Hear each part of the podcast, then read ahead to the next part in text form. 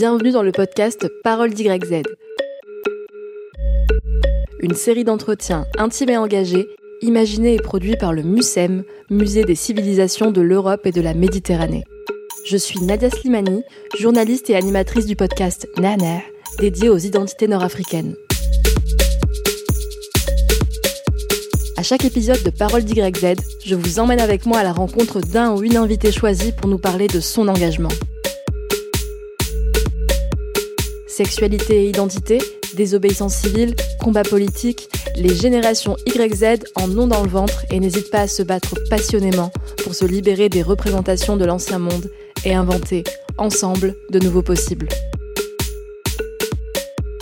Bienvenue dans le monde des générations YZ, bienvenue dans le podcast Parole d'YZ. Je vous propose de partir à la rencontre de Fatima Das, autrice qui valorise les identités plurielles. Je m'appelle Fatima Das. Je suis la Mazozia, la petite dernière, celle à laquelle on ne s'est pas préparé. Française d'origine algérienne, musulmane pratiquante, clichoise qui passe plus de trois heures par jour dans les transports, une touriste, une banlieusarde qui observe les comportements parisiens. Je suis une menteuse, une pécheresse. Adolescente, je suis une élève instable. Adulte, je suis hyper inadaptée. J'écris des histoires pour éviter de vivre la mienne. J'ai fait 4 ans de thérapie. C'est ma plus longue relation. L'amour, c'était tabou à la maison. Les marques de tendresse, la sexualité aussi. Je me croyais polyamoureuse. Lorsque Nina a débarqué dans ma vie, je ne savais plus du tout ce dont j'avais besoin et ce qu'il me manquait. Je m'appelle Fatima Das. Je ne sais pas si je porte bien mon prénom. Le texte que je viens de lire c'est la quatrième de couverture de ton premier roman, La Petite Dernière. Ce texte rend compte avec justesse de la complexité de l'identité que tu dépeins dans ce livre. Tu as d'ailleurs choisi d'utiliser comme pseudonyme le nom de sa protagoniste, Fatima Das. La Petite Dernière, c'est l'histoire de cette jeune femme qui vient d'une famille musulmane pratiquante, originaire d'Algérie. Tu traites de sujets puissants et universels, avec beaucoup de force et de sensibilité. Tes pages parlent d'adolescence, de cas d'identité, d'amour, de tendresse, de sexualité, de famille, de langue, de religion. Tes mots résonnent, c'est une poésie. Un texte rythmé, musical, percutant. Tu commences la majorité de tes chapitres par cette anaphore. Je m'appelle Fatima, je m'appelle Fatima Das, comme un manifeste. Je suis très heureuse de pouvoir échanger avec toi aujourd'hui autour de ton engagement, notamment par le fait que tu proclames haut et fort ton identité de jeune femme française, d'origine algérienne, féministe, musulmane, pratiquante et homosexuelle. Bonjour Fatima Das. Bonjour. Encore une fois, je suis très heureuse de t'avoir ici au MUSEM. Euh, pour commencer, euh, comment est née l'envie d'écrire ce livre? Déjà, merci. Merci de me recevoir. merci pour cette introduction. Euh, moi, j'ai commencé à écrire ce roman pendant mon master de création littéraire à Paris 8. Au départ, j'écrivais sur toute autre chose. J'essayais justement à chaque fois d'écrire des, choses un peu éloignées de moi. J'écrivais un roman épistolaire avec, en ayant créé un personnage qui, était très très très éloigné de, mon urgence d'écrire. Et euh, j'avais écrit un, texte sur mon rapport à l'islam et, à l'homosexualité. Et euh, à partir de là, en fait, euh, j'ai senti qu'il se passait quelque chose en moi. quelque chose qui, je crois, en fait, durait depuis très longtemps, depuis l'adolescence. Et c'était vraiment la première fois que j'arrivais à, parler à cet endroit-là, en fait. À cet endroit de, tension entre l'homosexualité et, l'islam. Et donc, euh, quand j'ai écrit ce texte, euh, très vite, je, je, me suis dit, en fait, voilà, c'est urgent pour moi d'écrire cette histoire, mais j'ai pas seulement envie de parler de, de cette tension-là, j'ai envie de parler des tensions, j'ai envie de parler des allers-retours, j'ai envie de parler de la France, de l'Algérie, de comment on se construit quand on est la petite dernière d'une famille, qu'on est la seule à être française, qu'on est algérienne, qu'on est asthmatique, euh, qu'on est une bonne élève, mais qu'on n'a pas le comportement qu'on attend d'une bonne élève. Euh, et, donc j'avais envie de tirer tous ces, euh, tous ces fils-là, en fait. C'est né de ça. C'est né de. C'est né de, l'envie de parler des, tensions et, des, euh, et du mouvement et du fait qu'on se, que ce personnage-là est instable et, et, ne se sent pas à sa place, en fait. Nulle part. Et est-ce que c'est cette urgence qui, qui te donne la force d'agir? Parce que c'est quand même tes sujets tabous que tu abordes. Comment tu trouves ce courage-là? C'est marrant. Beaucoup de personnes me parlent de courage et à chaque fois, je suis obligée de, revenir là-dessus parce que je me sens pas du tout euh, courageuse. Je sens pas euh, avoir euh, été courageuse en, écrivant et en publiant ce roman. parce que c'était urgent, parce que c'était c'était vraiment une, une, question de survie en fait. Je pense que j'allais sans ça, je sais pas si je sais pas si j'aurais pu écrire autre chose et surtout je sais pas si j'aurais pu continuer comme ça dans le silence.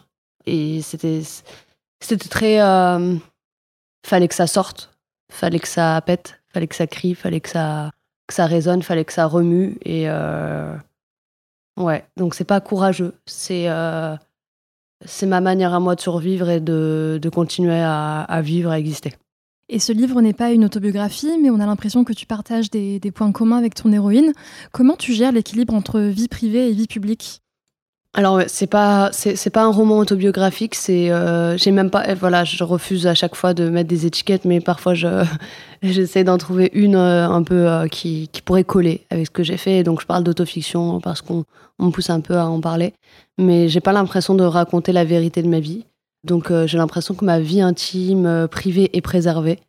Et donc cette histoire pour moi c'est vraiment la création d'un personnage et comment transformer la base en fait. C'est-à-dire, euh, moi je suis vraiment partie de quand même de, mon parcours, de mon cheminement, de ma propre quête identitaire et, euh, et de ouais de, sentiments en fait euh, très forts de colère, d'injustice, de révolte et, et aussi d'amour parce que j'avais envie de voilà j'avais envie d'aller parler à cet endroit, à ces endroits-là.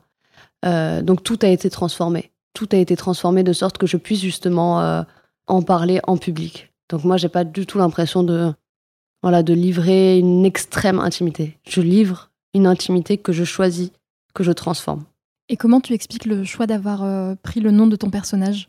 Ben Déjà, je, je, j'avais envie de rigoler, j'avais envie de m'amuser parce que je savais que, que très vite, il allait y avoir... Euh, en fait, j'ai l'impression qu'on, qu'on nous dit qu'on peut pas écrire autre chose que notre vie.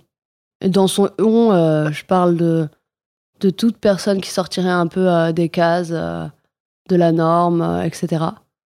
Et souvent des personnes issues d'immigration, en fait. Parce que j'ai l'impression qu'on n'a pas le droit de rêver. En fait, on n'a pas le droit d'écrire autre chose que ce qu'on a vécu. Et donc, moi, si j'ai pris le nom de mon personnage, c'était pour dire Ok, je vais incarner mon personnage et je vais parler de cette histoire-là en étant moi-même mon personnage et en jouant de ça et en étant dans, dans le jeu, en fait, dans la, dans la performance, j'ai envie de dire presque. Donc, euh, il y a quelque chose de très drôle qui, s'opère à chaque fois.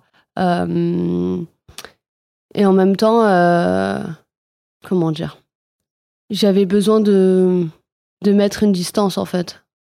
De me réapproprier cette histoire et de me réapproprier qui l'a écrit et qui, qui est ce personnage et comment je, comment je fais corps avec mon personnage, en fait. Ouais, je dirais ça. Et quelle a été la réception de ce texte? Quels sont les retours les plus marquants et représentatifs que, que tu as eus? Il y a eu euh, pas mal de retours, j'ai eu beaucoup de retours, donc euh, c'est toujours des moments hyper, euh, hyper joyeux et j'ai l'impression d'en apprendre beaucoup sur ce que j'ai écrit. Et j'adore entendre les interprétations de certains passages, notamment la fin. mais tout le monde voit des choses différentes. Et ça, c'est très beau. J'ai eu un peu tout. J'ai eu euh, un jour euh, un moment très fort où euh, une femme d'une soixantaine d'années est arrivée et m'a dit J'ai compris quelque chose de mon histoire en Algérie en lisant ton roman. Et en fait, j'ai eu l'impression qu'il y avait énormément de personnes qui se reconnaissaient et qu'en fait, moi, on me poussait à dire. souvent, on me demandait en fait, mais est-ce que la communauté LGBT musulmane se reconnaît dans ce que tu as écrit? En fait, il n'y a pas que la communauté LGBT musulmane qui se reconnaît dans ce que j'ai écrit comme tu l'as dit dans ton intro et j'étais ravie, c'est que vraiment je parle de l'adolescence donc c'est universel. Donc c'est une manière aussi de dire en fait, j'ai pas décidé à qui j'écris. J'écris à toutes les personnes qui pourraient se reconnaître dans une sensation, dans une odeur, dans une je sais pas n'importe quoi en fait et aussi juste de se dire si je suis pas à ma place dans la life, en fait, je peux me reconnaître. Donc j'ai vraiment eu plein de retours. Euh, j'ai eu aussi vraiment ce truc-là de on n'a jamais lu une histoire euh, qui nous parle, qui nous ressemble, qui nous concerne en fait. Et ça, c'est très fort. Euh, et après, j'ai eu beaucoup de retours euh, sur, euh, sur l'école, en fait. Il y a toujours quelqu'un qui arrive et qui te dit bah, en fait, moi aussi, à l'école, j'ai eu telle discrimination, j'ai eu tel moment de ma vie où j'ai été humiliée par un enseignant. Et moi, en ayant publié ce roman, je fais le lien avec le fait qu'on me demande souvent comment j'ai écrit, pourquoi j'ai écrit, qui m'a poussé à écrire. Donc je suis là, mais en fait, vous avez envie que je vous dise qu'il y a un enseignant qui m'a poussé à écrire. Et en fait, j'ai l'impression qu'on nous ramène toujours à ça. Qu'on peut pas écrire par soi-même. Qu'on peut pas. Enfin, moi, je me suis jamais posé la question de la légitimité. J'ai l'impression qu'on essaye de me poser cette question-là. Bref, je pense que je suis en train d'aller trop loin. Non, mais voilà le lien. Enfin, je remarque vraiment ce truc-là de. En fait, l'école, c'est un, un truc hyper violent et qu'on n'en parle pas assez. Pour tout, hein. mais pas que le racisme, pas, pas que ça. En fait, c'est hyper violent. Et les meilleurs moments, voilà, c'est ces moments-là de rencontre avec des lecteurs et des lectrices lambda, en fait. Dans cette série qu'on a fait en partenariat avec le MUSEM, nous avons décidé de partager une archive positive avec nos invités sur un des sujets que tu abordes. Comment ne pas penser à Christiane Taubira en France et à cette allocution lors de l'adoption définitive du mariage pour tous en 2013. Monsieur le Président, Monsieur le Premier ministre, Mesdames, Messieurs les ministres, Mesdames, Messieurs les députés, je dois avouer que je suis submergée par l'émotion. J'espère être capable de vous dire quelques mots. Je suis extrêmement reconnaissante à Monsieur le Premier ministre, au Président de la République de nous avoir offert l'opportunité de conduire cette très belle réforme, de la conduire avec force, de la conduire constamment avec la confiance du gouvernement, de la conduire avec votre participation active. Vous avez amélioré ce texte, vous l'avez enrichi, vous avez été fortement présent durant les longues nuits. Vous avez été là, stoïque, à entendre parfois des propos absolument insupportables qui heurtaient nos valeurs profondes, qui heurtaient notre éthique. Mais nous avons eu aussi de très grands et de très beaux moments de démocratie. Nous avons eu dans l'opposition des interventions et des parlementaires qui se sont battus sur ce texte, qui ont fait valoir leur opposition forte, ferme, avec des arguments. Nous leur en savons gré parce que ces interventions-là resteront aussi dans l'histoire. Nous savons que nous savons bâtir ensemble nous savons que nous n'avons rien pris à personne. Nous nous sommes interrogés lorsque les premières interrogations se sont exprimées dans la société. Nous nous sommes demandé si nos convictions suffisaient. Et puis, nous avons écouté attentivement les inquiétudes, les protestations des opposants. Nous nous sommes efforcés d'y répondre lucidement, franchement, clairement, en les renvoyant au texte. Nous nous sommes demandé ce qui était le plus précieux pour euh, les couples hétérosexuels et les familles hétéroparentales. Nous savons que c'est d'abord le lien biologique et nous savons que nous n'y avons pas touché. Nous savons que les couples hétérosexuels et les familles hétéroparentales sont très attachés à la présomption de paternité. Nous n'y avons pas touché. Par contre, nous avons amélioré l'exercice de l'autorité parentale. Nous avons facilité le partage de l'autorité parentale. Nous avons protégé des milliers d'enfants. Nous avons fait en sorte que puisse être maintenu le lien avec un parent en cas de séparation conflictuelle, y compris hors mariage. Nous avons facilité pour les futurs époux la possibilité de choisir le lieu eux seuls, non pas les mères, mais eux seuls, le lieu de la célébration du mariage. Nous savons donc que nous n'avons rien noté à personne et qu'au contraire, par ce texte de loi, nous avons reconnu les droits de nos concitoyens dont la citoyenneté était sournoisement contestée et nous avons ouvert des droits à tous les autres couples. C'est donc incontestablement un texte généreux que vous avez voté aujourd'hui et nous vous en savons définitivement gré. Nous savons aussi qu'il faut parler à celles et ceux qui ont été blessés ces jours derniers par des mots, par des gestes, par des actes.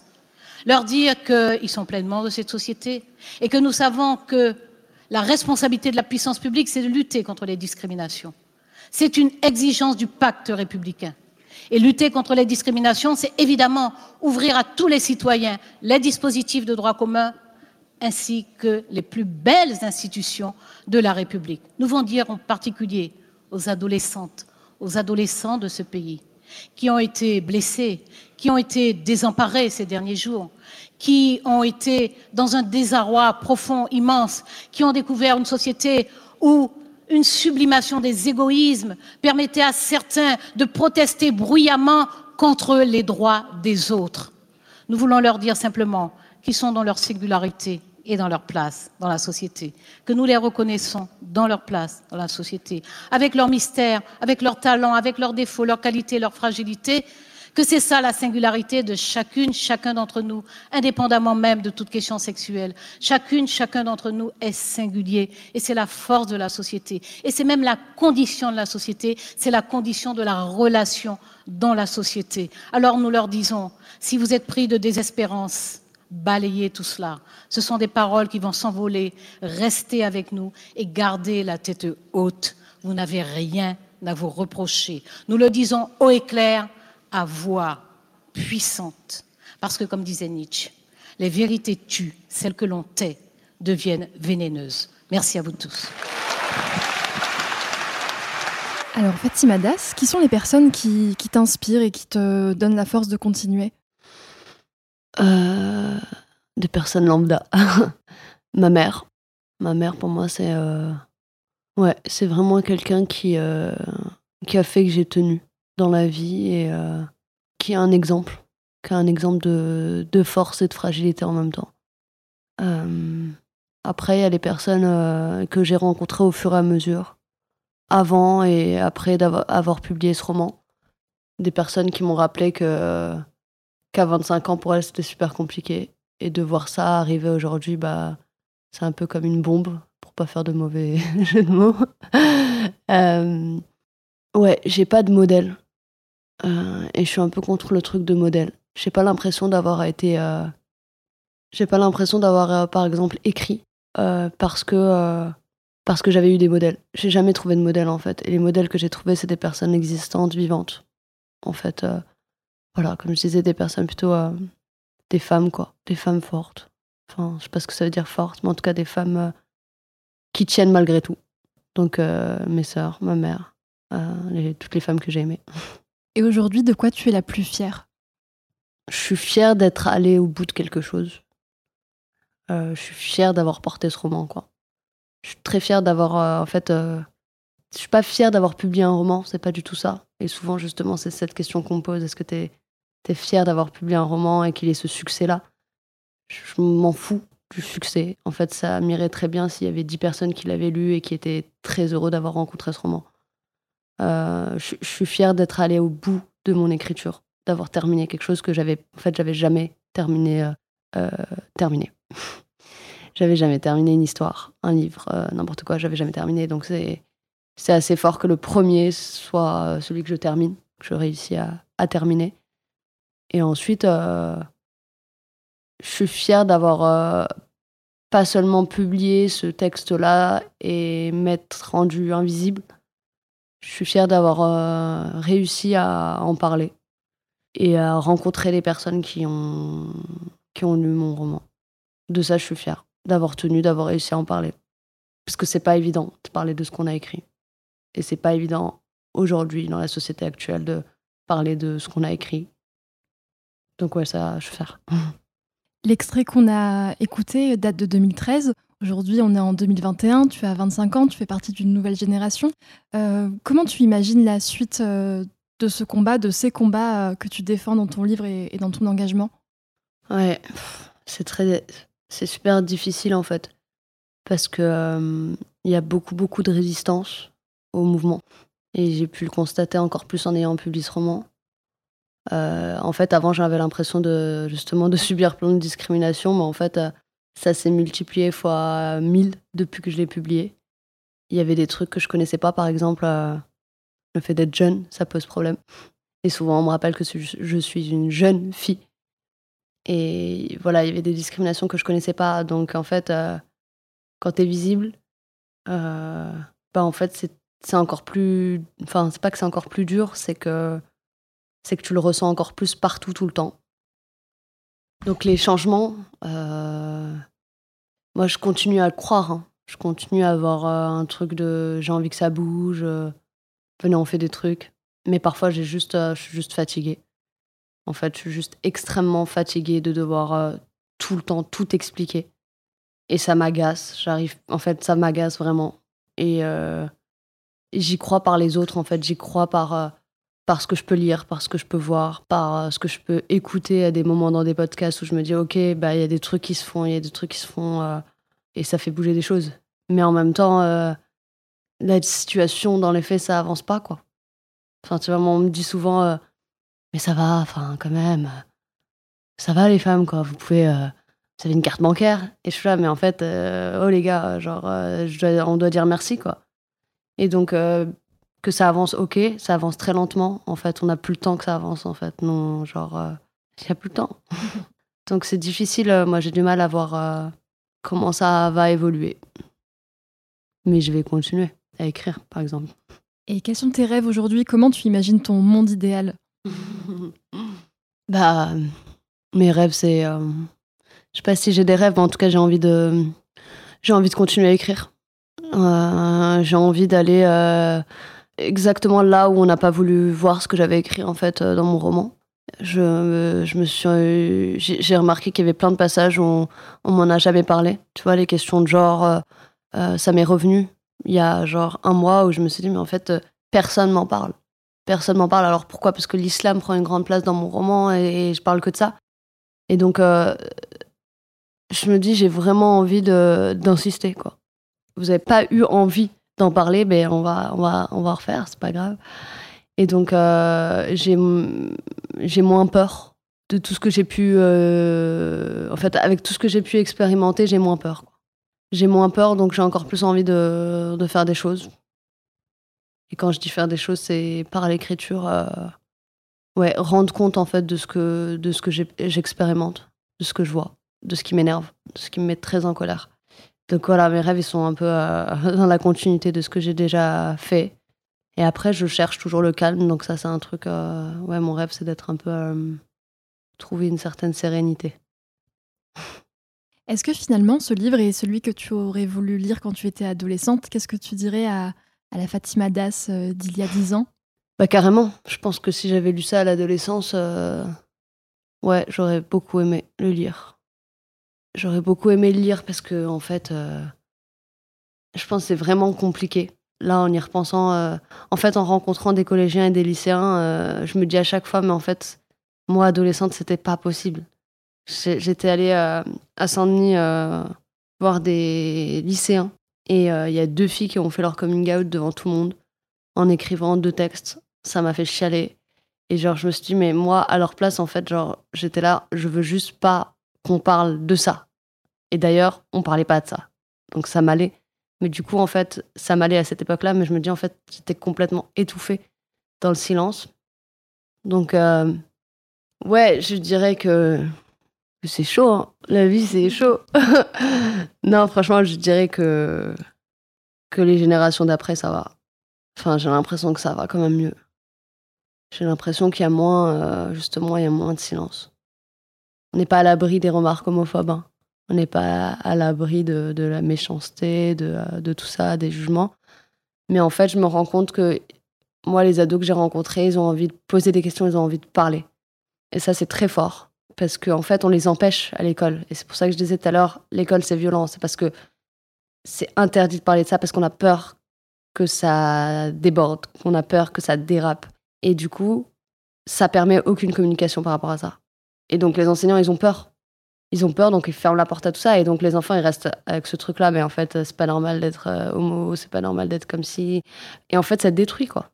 Tu grandis en, te disant, euh, ça n'existe pas, on n'en parle pas, euh, si on en parle, c'est d'une manière hyper violente, donc il faut que je refoule tout ça, quoi. Il faut pas que je sois lesbienne, c'est horrible, c'est la pire des choses. Tu grandis avec ce truc-là. Donc, euh, non, je dirais ça va la vie, tranquille, tu vas, tu vas, faire, des, tu vas faire des belles choses et surtout ça va pour, euh, pour les générations futures. Qu'est-ce que tu leur dis aux adolescents et adolescentes que tu rencontres? Moi, je leur réponds à tout. Je réponds pas forcément à tout, je mens beaucoup en interview, tout ça, je mens beaucoup. Enfin, c'est pas que je mens, c'est que euh, c'est que parfois j'ai j'ai pas envie en fait et je vois j'ai pas envie de répondre et, euh, et, du coup je réponds à côté ou je réponds pas ou j'invente un truc euh, mais les, mais avec eux en fait je réponds à tout et j'essaie d'être au plus proche de la vérité parce que je pense qu'ils ont voilà ont des questions que personne n'a les ados m'ont posé des questions qu'on m'a jamais posées et je pense qu'ils ont vraiment envie de comprendre c'est impressionnant. J'ai jamais vu ça en fait. J'ai jamais vu des, des, personnes essayer d'être au plus proche de ce que toi t'as voulu écrire. Parce que moi j'ai eu des mois où en fait on me, disait ce que j'avais écrit. On me disait mais t'as écrit ça, l'islam, ce que tu penses de l'islam c'est ça, pourquoi nan, Et en fait j'étais face à des classes où on me disait mais en fait madame est-ce que ça veut dire ça? Donc ça mais en fait accepter cette spontanéité, genre parler avec eux. Et donc euh, donc j'essaie d'être dans le vrai avec eux et de, de leur donner ce qu'ils me donnent en fait. Parce qu'ils donnent beaucoup ils sont très curieux et ils attendent que ça de pouvoir parler. et de comprendre. Et si on le fait pas à l'école, on le fait où? Donc tu as beaucoup d'espoir quand même dans la génération qui arrive. Ouais, j'ai de l'espoir de manière générale. Hein. Moi, je suis croyante, j'ai de l'espoir, sinon c'est mort. Mais j'ai grave de, grave de l'espoir en eux. Parce que ça bouge, ils bougent constamment. En fait, ils bougent, c'est impressionnant. Moi, il y a eu une, une lycéenne ou une collégienne, je, je sais plus bien, qui m'a dit Mais madame, moi, je suis arrivée, j'ai lu votre roman, j'avais plein de préjugés. J'étais là, mais comment elle peut, elle peut se dire euh, lesbienne musulmane? Et franchement, là, en vous écoutant en parler, euh, je me suis dit Mais en fait, à quel moment, moi, je vais me permettre de juger ça?